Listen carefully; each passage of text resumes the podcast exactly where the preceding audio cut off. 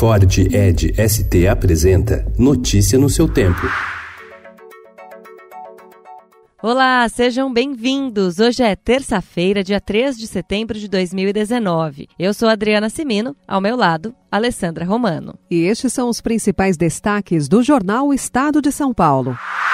Governo quer mudar lei para cortar gastos com servidor, como a proibição a aumentos salariais e a redução de jornada e remuneração. Objetivo é evitar paralisação da máquina pública para cumprimento da meta fiscal. Estouro pode deixar de ser crime. Deputados e senadores da Amazônia Legal destinaram apenas 0,001% dos recursos de emendas parlamentares a projetos ligados à gestão ambiental da área dos últimos cinco anos. O valor repassado pelo Congresso foi de aproximadamente 24 milhões de reais, um quarto da ajuda oferecida pelo G7, que o presidente Bolsonaro considerou como esmola.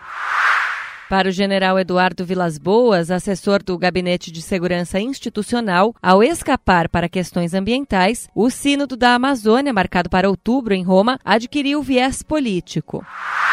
Ministério da Educação bloqueia verba e corte afeta quase 12 mil bolsas. Caoa compra a fábrica da Ford em São Bernardo do Campo, no ABC. Furacão Dorian chega hoje à costa americana com ventos de até 250 km por hora depois de devastar as Bahamas. Mais de um milhão de pessoas deixaram suas casas na Carolina do Sul, Geórgia e Flórida.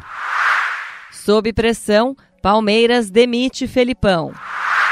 Neymar fica no PSG a contragosto. A vida na chegada aos 90.